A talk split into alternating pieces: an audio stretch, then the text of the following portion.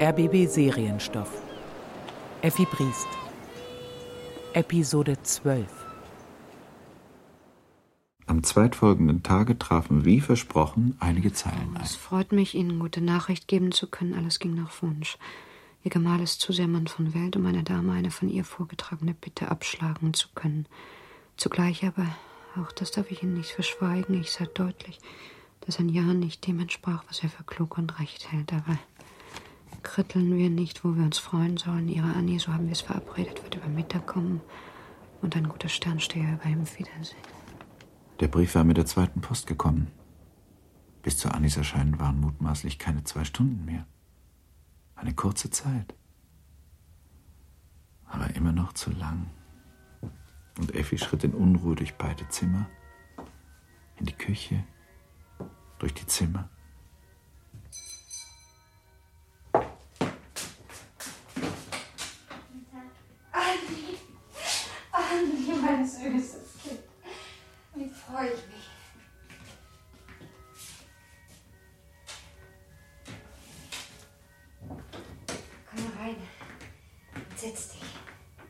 Sie Annie bei der Hand und ging auf das Sofa zu, um sich da zu setzen.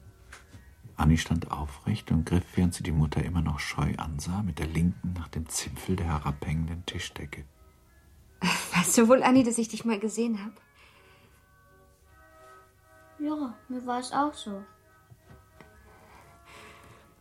Und nun erzähle, wie groß du geworden bist. Und das ist die Narbe da. Ja, ich habe davon gehört. Du warst immer so wild und ausgelassen beim Spielen. Das hast du von deiner Mama, die war auch so.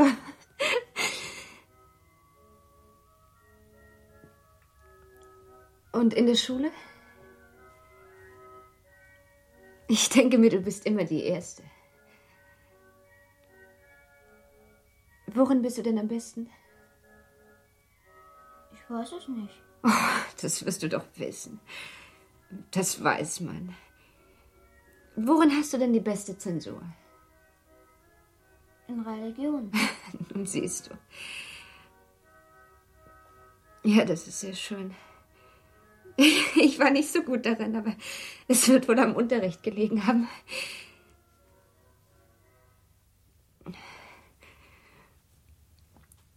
Was macht denn Johanna? Johanna hat mich bis vors Haus begleitet. Und warum hast du sie nicht mit draufgebracht? Sie sagt, sie will lieber unten bleiben und an der Kirche drüben warten. Und da sollst du sie wohl abholen. Ja, Da wird sie hoffentlich nicht ungeduldig werden. ich möchte sie aber doch nicht gern warten lassen. Ich sehe, du bist sehr rücksichtsvoll. Darüber werde ich mich wohl freuen müssen. Man muss es nur richtig einteilen. Und nun sag mir noch, was macht denn Rollo? Papa sagt, er würde so faul. Der liegt immer in der Sonne. Das glaub ich. So war es schon, als du noch ganz klein warst. Und nun sag mir, Anni, denn heute haben wir uns ja bloß so mal wiedergesehen. Wirst du mich öfter besuchen? Oh, gewiss, wenn ich darf. Wir können dann zusammen spazieren gehen. Oh, gewiss, wenn ich darf. Oder wir gehen zu Schilling und essen Eis. Ananas oder Vanilleeis. Oh, gewiss, wenn ich darf. Ich glaube, es ist Zeit, Anni. Johanna wird sonst ungeduldig.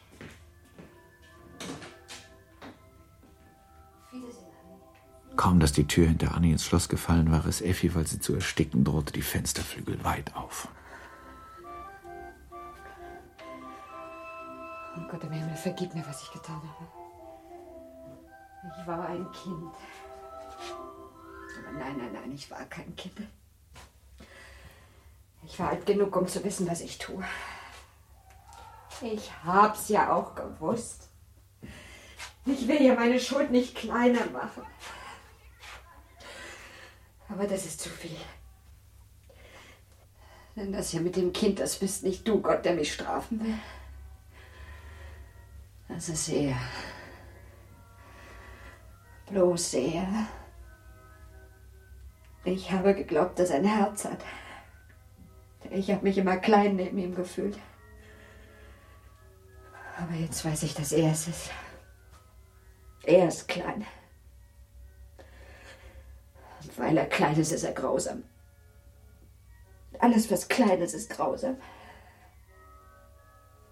Das hat er dem Kind beigebracht, der Schulmeister.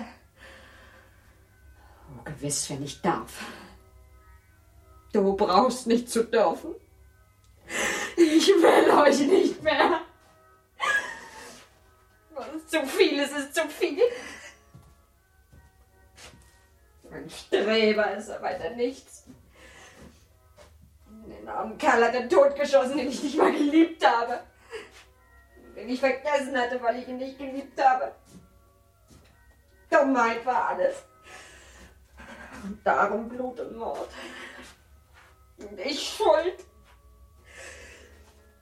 Und nun schickt er mir das Kind, weil er seinem Chef nichts abschlagen kann. Ehe er das Kind schickt, richtet es ab wie ein Papagei. Wenn ich darf, wenn ich darf, wenn ich darf. Mich ekelt, was ich getan habe. Aber was mich noch mehr ekelt, das ist eure Tugend. Ich will euch nicht mehr sehen.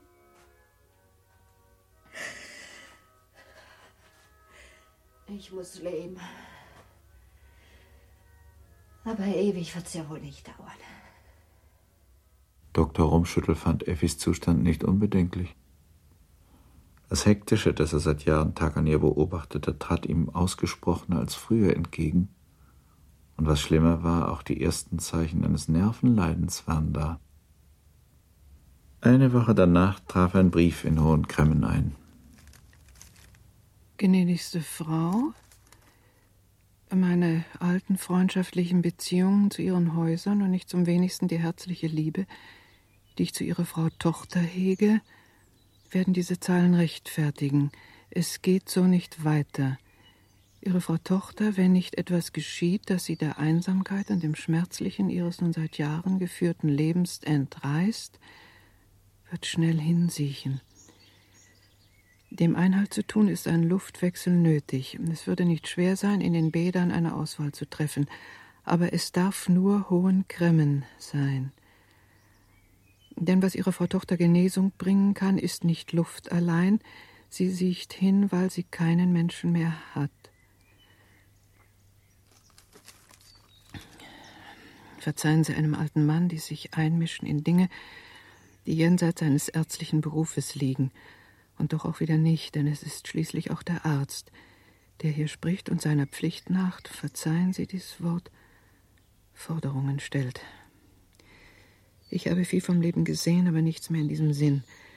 Mit der Bitte, mich Ihrem Herrn Gemahl empfehlen zu wollen, in verzüglicher Ergebenheit. Dr. Umschüttel.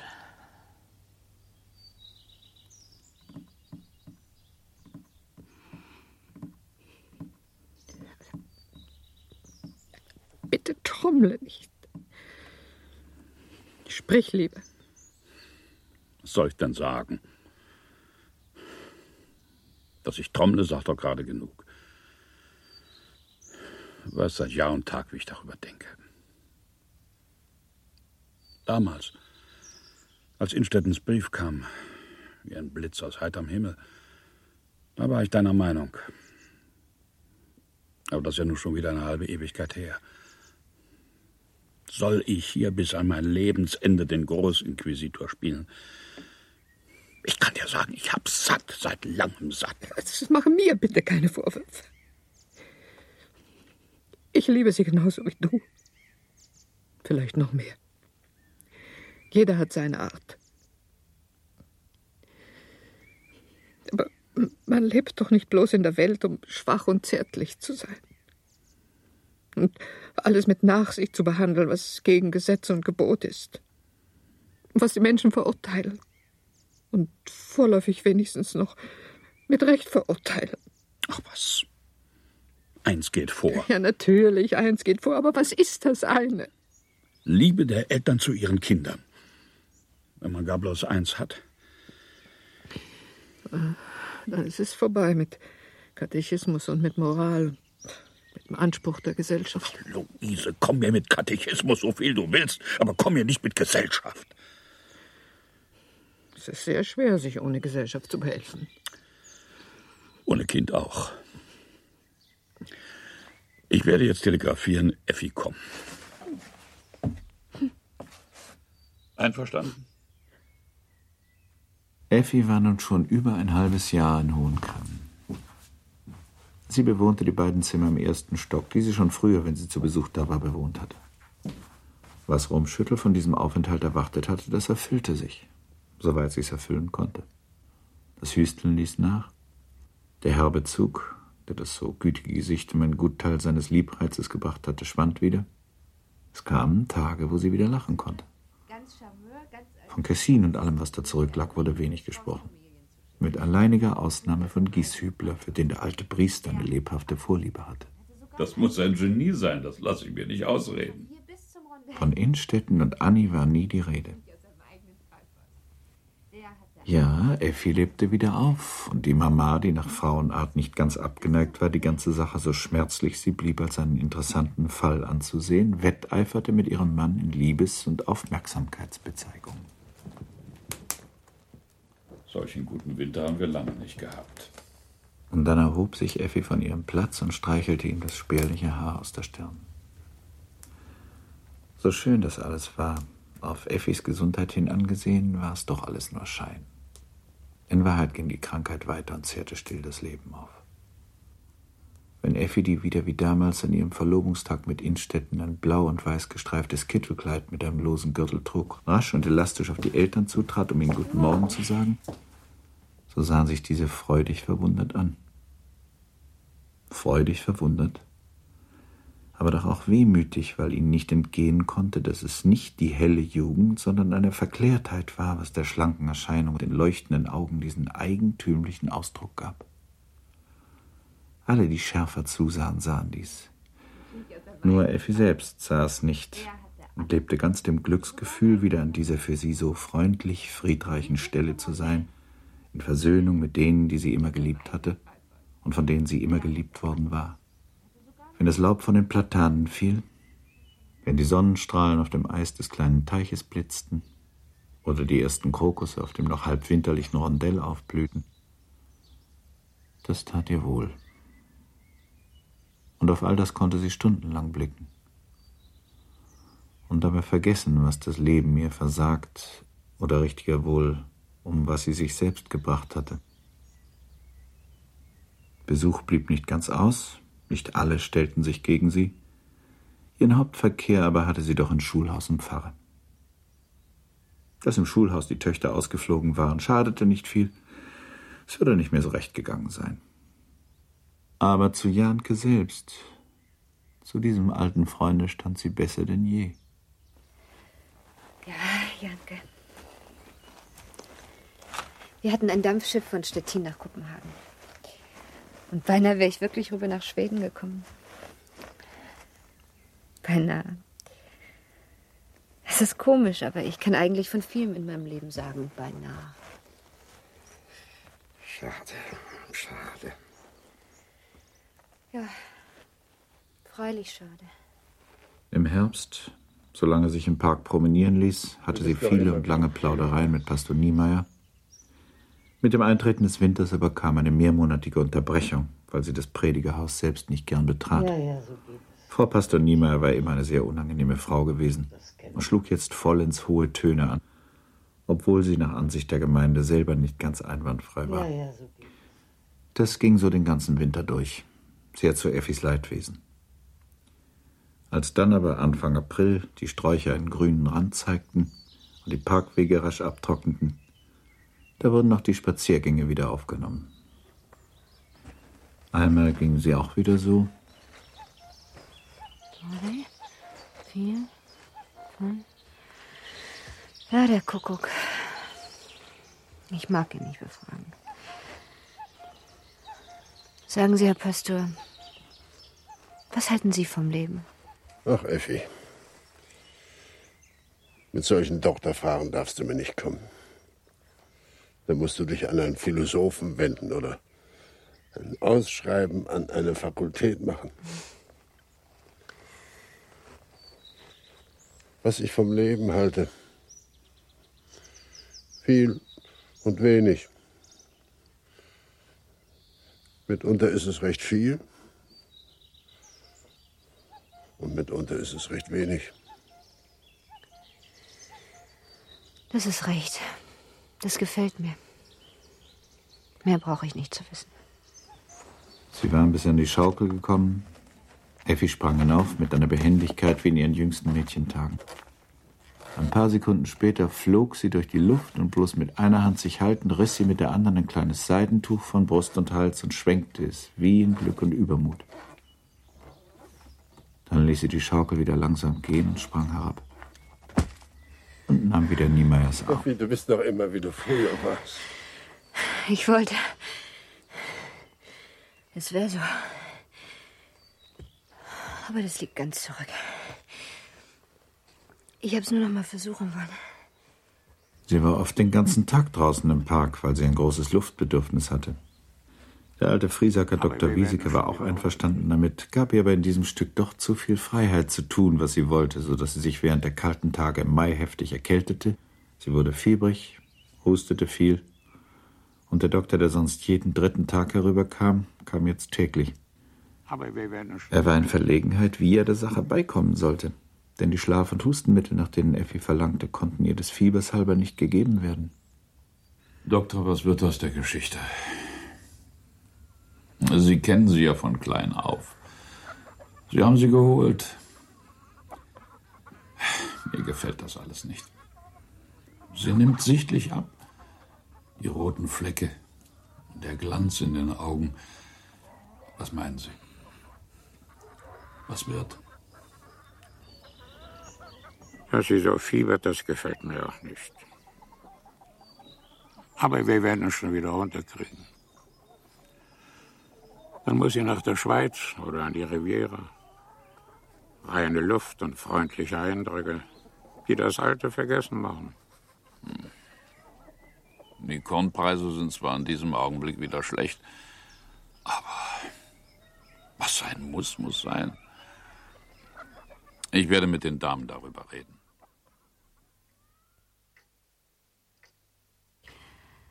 Wie gut ihr gegen mich seid. Und ich bin egoistisch genug, ich würde das Opfer auch annehmen, wenn ich mir nur was davon verspreche. Für mich steht's aber fest, dass es mir bloß schaden würde. Das redest du dir ein, Effi. Nein. Ich bin so reizbar geworden, alles ärgert mich. Nicht hier bei euch. Ihr verwöhnt mich und räumt mir alles aus dem Wege. Ich mag hier nicht mehr weg. Der Heliotrop da unten auf dem Rondell. Das ist mir lieber als die Riviera. Nach diesem Gespräch ließ man den Plan wieder fallen. Und Wieseke, so viel er sich von Italien versprochen hatte, saß ein. Schön, das müssen wir respektieren, das sind keine Launen. Solche Kranken haben ein sehr feines Gefühl, die wissen mit merkwürdiger Sicherheit, was ihnen hilft und was nicht. Lassen wir sie hier. Wenn es nicht das Beste ist, so ist es gewiss nicht das Schlechteste. Das bestätigte sich denn auch. Effi erholte sich, nahm um ein geringes wieder zu, der alte Briest gehörte zu den Wiegefanatikern, und verlor einen Gutteil ihrer Reizbarkeit. Dabei war aber ihr Luftbedürfnis in einem beständigen Wachsen. Und zumal, wenn Westwind ging und graues Gewölk am Himmel zog, verbrachte sie viele Stunden im Freien. An solchen Tagen ging sie wohl auch auf die Felder hinaus und ins Luch, oft eine halbe Meile weit, und setzte sich, wenn sie müde geworden, auf einen Hürdenzaun und sah in Träume verloren auf die Ranunkeln und roten Ampferstauden, die sich im Winde bewegten. Freie Luft galt ihr noch mehr als landschaftliche Schönheit. Sie vermied die kleinen Waldpartien und hielt meist die große, zunächst von uralten Rüstern und dann, wo die Chaussee begann, von Pappeln besetzte große Straße, die nach der Bahnhofstation führte, wohl eine Stunde Wegs. Sie atmete beglückt den Duft ein, der von den Raps- und Kleefeldern herüberkam. Sie folgte dem Aufsteigen der Lerchen. Sie zählte die Ziehbrunnen und Tröge, daran das Vieh zur Tränke ging. In der Nähe der Station war ihr täglicher Rastplatz, von dem aus sie das Treiben auf dem Bahndamm verfolgen konnte. Züge kamen und gingen, und mitunter sah sie zwei Rauchfahnen, die sich einen Augenblick wie deckten und dann nach links und rechts hin wieder auseinandergingen, bis sie hinter Dorf und Wäldchen verschwanden. Wie schön dieser Sommer ist, dass ich noch so glücklich sein könnte. Vor einem Jahr hätte ich es nicht gedacht. Werde nur erst wieder gesund. Ganz gesund. Das Glück findet sich dann. Ja, nicht das Alte, aber Neues. Es gibt Gott sei Dank viele Arten von Glück. Und du sollst sehen, wir werden schon etwas finden für dich. So verging der Sommer. Und die Sternschnuppennächte lagen schon zurück. Effi hatte während dieser Nächte bis über Mitternacht hinaus am Fenster gesessen und sich nicht müde sehen können.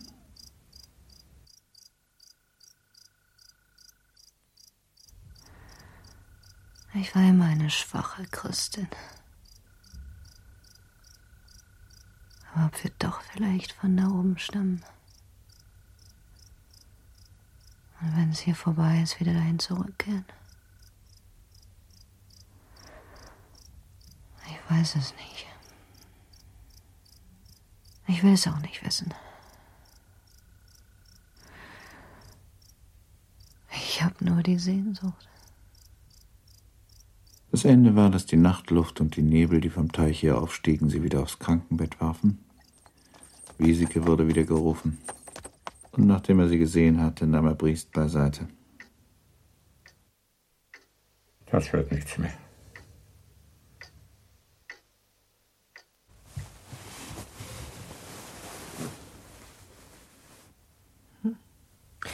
Wie geht's dir? Wie sie gesagt, du wärst so fiebrig? Ach, alles für ängstlich. Ich hab's ihm angesehen. Er glaubt, ich sterbe. Ich weiß nicht. Was hier so ängstlich nehmen. Bist du so ruhig übers Sterben? Ganz ruhig. Täuschst du dich darin nicht? Alles hängt am Leben. Die Jugend erst recht. Du bist noch so jung. Du weißt, ich habe nicht viel gelesen. Innstetten hat sich oft darüber gewundert. Es war ihm nicht recht. Es war noch an den glücklichen Tagen. Da hat er mir abends vorgelesen. Er hatte sehr gute Bücher. Und in einem hieß es, es sei wer von einer fröhlichen Tafel abgerufen worden. Und am anderen Tage habe der Abgerufene gefragt, wie es denn nachher gewesen sei. Da habe man ihm geantwortet. Oh, es war noch allerlei. Aber eigentlich haben sie nichts versäumt. Diese Worte haben sich mir eingeprägt. Es hat nicht viel zu bedeuten, wenn man etwas früher von der Tafel abgerufen wird.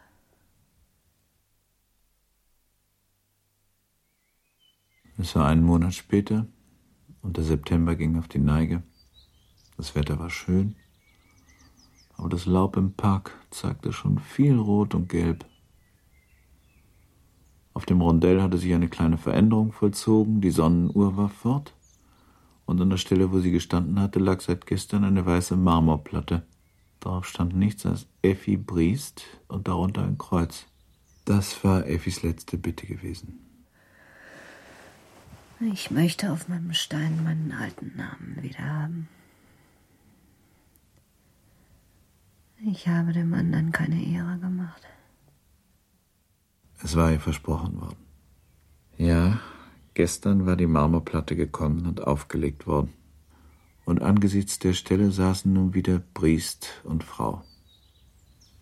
Sie sahen darauf hin und auf den Heliotrop, den man geschont hatte und der den Stein jetzt einrahmte. Es vergeht kein Tag, seit das Kind da liegt, wo mir nicht so viele Fragen gekommen wären. Was für Fragen?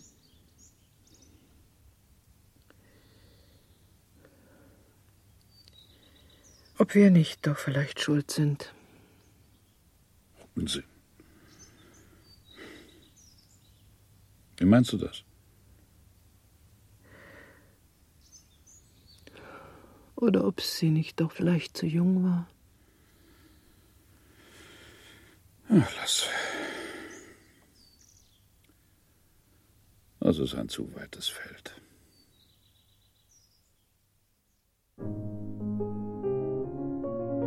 Effi Briest von Theodor Fontane. Mit Cordula Tranto als Effi, Martin Held als Vater Briest, Gefjon Helmke als Mutter Briest, Friedrich Siemers als Baron von Innstetten, Harald Leibniz als Major Krampas, Günter Lüders als Gieshübler, Evelyn Maker als Johanna, Claudia Kullig als Annie, Hans Mahnke als Geheimrat Rumschüttel, Ursula Krieg als Geheimrätin Zwicker, Ruth Hausmeister als Frau Minister, Paul Edwin Roth als Erzähler und vielen anderen. Schnitt Lieselotte Engstner. Ton Günter Genz und Heinz Schüler. Bearbeitung und Regie Rudolf Nölte. Eine Koproduktion des Sender Freies Berlin mit dem Bayerischen Rundfunk und dem Hessischen Rundfunk 1974. Podcast Bearbeitung Nikolaus Löwe. Redaktion Juliane Schmidt. Rundfunk Berlin-Brandenburg 2019. Erschienen im RBB Serienstoff.